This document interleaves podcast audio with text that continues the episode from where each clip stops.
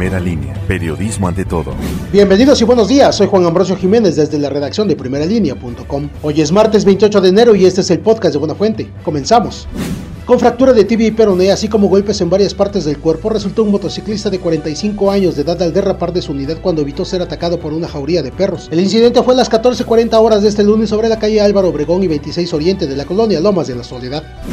Representantes de la comunidad evangélica que integran la coalición de ministerios y que representan a 260 iglesias exigen que Andrés Caballero sea nombrado como presidente municipal de Tehuacán. Durante una rueda de prensa que organizaron este lunes expresaron su preocupación por la situación en la que se encuentra la ciudad, por lo que piden que se cumpla la ley, al tiempo que negaron que su demanda tenga tintes políticos.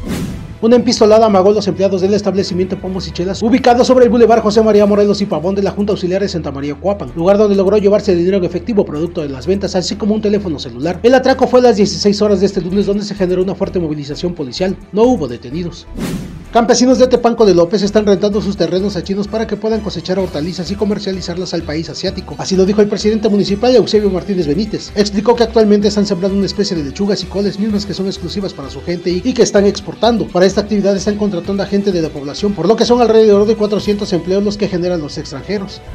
Decenas de personas fueron evacuadas del interior de Casa de Justicia ubicada sobre la calzada Adolfo López Mateos luego de recibir una llamada anónima, luego de recibir una llamada anónima por amenaza de bomba. Eran las 18:30 horas de este lunes cuando elementos de protección civil y bomberos, policía municipal, estatal y ejército mexicano llegaron al edificio antes citado donde no hallaron dicho artefacto.